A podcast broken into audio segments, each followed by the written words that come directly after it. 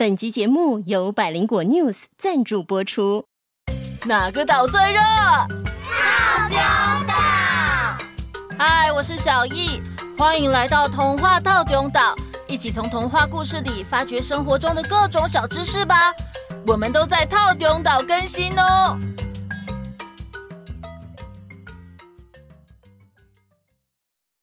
嗨，大家好，各位岛民们好，我又来了。爽哥的声音真的超级有元气的，听完都充满活力了。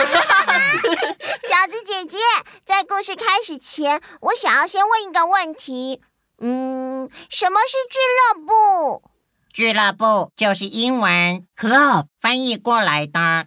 哦，是不是像是很多喜欢同一件事的人聚在一起的团体呀？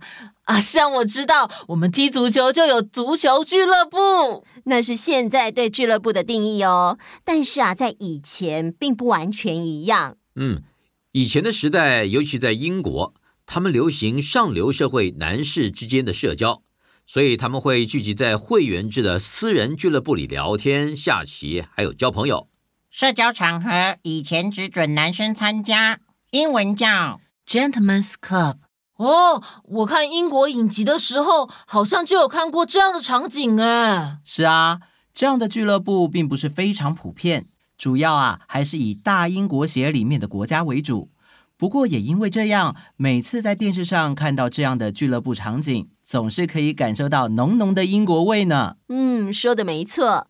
上次我们说到，福尔格先生和百事通开始了环游世界八十天的旅程。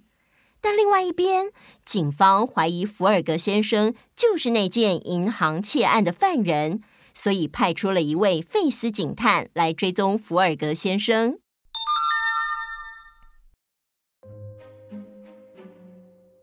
从福尔格先生和百事通在十月二日搭上火车开始，到现在已经是第六天了。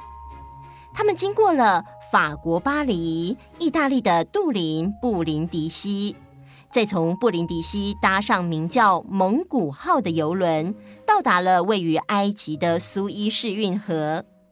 这艘游轮会在苏伊士停靠，而费斯警探就是在这里等着逮捕福尔格先生。费斯警探有点紧张，所以自言自语：“奇怪了。”蒙古号应该要靠岸了，怎么还没看到？啊，来了！蒙古号缓缓的驶向码头，所有人都开始忙碌起来。有的旅客下船，有的去搬运货物。糟糕，人这么多，可不要错过了。正当费斯警探紧张的东张西望时，有一位旅客走进了费斯警探。先生，请问您知道埃及的英国办事处在哪里吗？我要在护照上加盖英国的签证。费斯本能的接过护照一看，这，这不就是福尔格吗？啊，嗯嗯嗯，这护照不是你的吧？对，不是我的，是我家主人的。那他得自己来，领事要验明身份才行。哦，这样啊，好的，谢谢您啊。百事通一转身离开，费斯警探马上跑到领事馆。领事先生，拜托你随便找个理由扣留福尔格的护照，这样我就能在这里等到从英国来的拘捕令，逮捕福尔格了。不行，这是不合法的，我不能这么做。盖完签证的福尔格和百事通回到蒙古号上。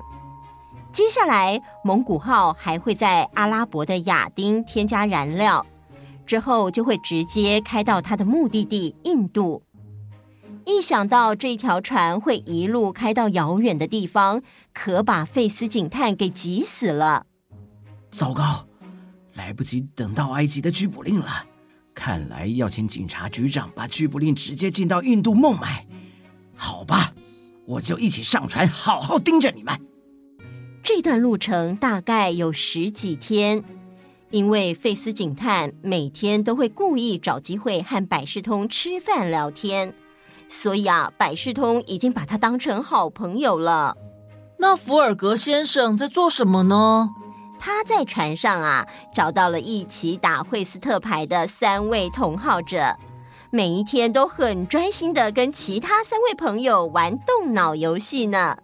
哇，福尔格先生真的很不担心耶！真的，我觉得我们都比他紧张了。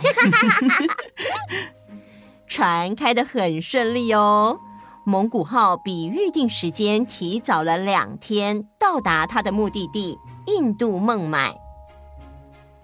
百事通，现在是下午的四点半，我们要坐八点整的火车到加尔各答。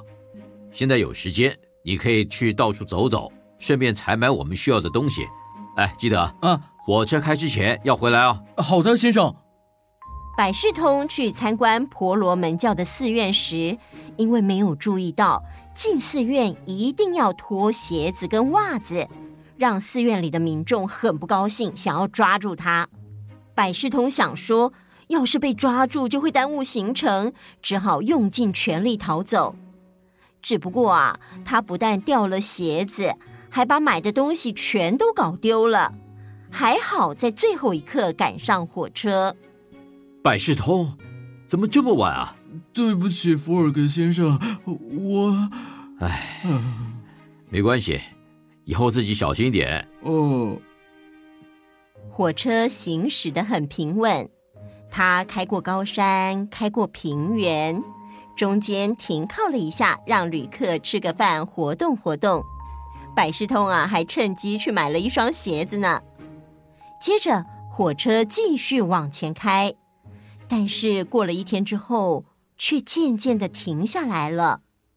各位旅客，请在这里下车。各位旅客，请在这里下车。百事通马上冲下火车去探听消息。他很快的回来跟福尔格先生说：“ 先生，前面没有铁路了。”啊？那列车长怎么解释？太可恶了！他说铁路还没盖好，从这里到有铁路的下一站之前，所有的旅客要自己想办法前往。先生，我们怎么办？没关系，我们还多出了两天。今天是二十二号，两天半后的二十五号，我们会搭上前往香港的轮船。来，我们去找其他的交通工具吧。嗯，原来这条铁路根本就只盖到了一半。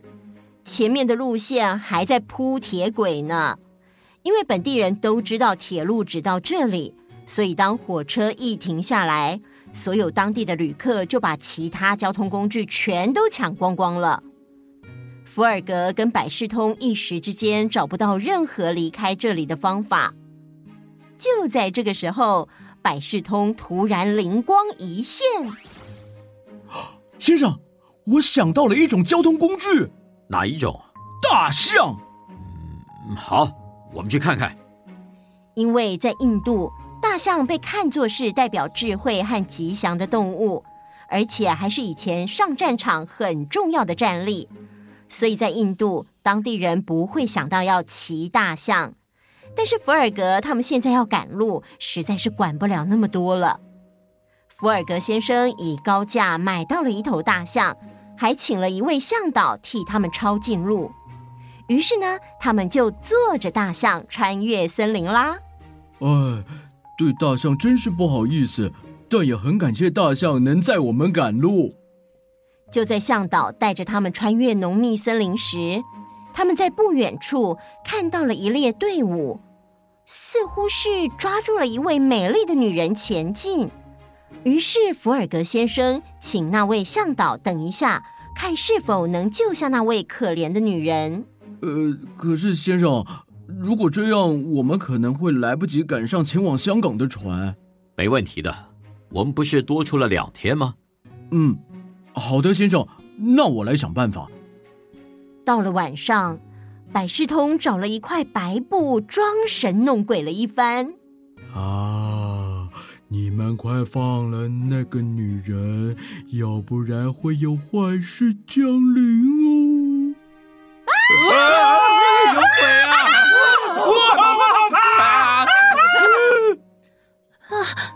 你们是谁？你别怕，我们是路过，看到有人想勉强你，才看看能不能帮得上忙。现在没事了，我们要去赶火车，可以顺便把你带到火车站那边。你可以找你的亲人到那边去接你吗？真是感谢你们。只是我在印度已经没有亲人了，而且刚才那些人势力很大，如果以后在印度看到我的话，一定会把我抓回去的。各位好心人，拜托带我一程，把我带的离这里越远越好，好吗？嗯，我们不久之后会离开印度，好，你就暂时跟着我们，走吧。然后大家又开始坐着大象赶路了。从欧洲出发，经过埃及、中东到印度的福尔格，下一站会前往哪里呢？大家可以看世界地图猜猜看哦。我们下次揭晓。哇，原来印度真的有印度象哎！嗯，小易。你这句话有点奇怪耶。没有啦，是我对印度的了解太少了。印度是面积世界第七大的国家，土地形状呈现倒三角形，也是世界第五大经济体。曾被英国统治，现在是一个民主国家。因为印度历史悠久，文明发展的很早，所以内部的种族跟宗教也很多元。在这块土地上活动的人类。甚至可以追溯到旧石器时代呢。其实，一个历史这么悠久的国家，要简单介绍还真不容易呢。不过，大家如果借着这个机会，可以多了解一点这个神秘大国，也是蛮不错的哦。好啦时间差不多啦快乐的时光总是过得特别快。又到了时间说拜拜。下次见。拜拜。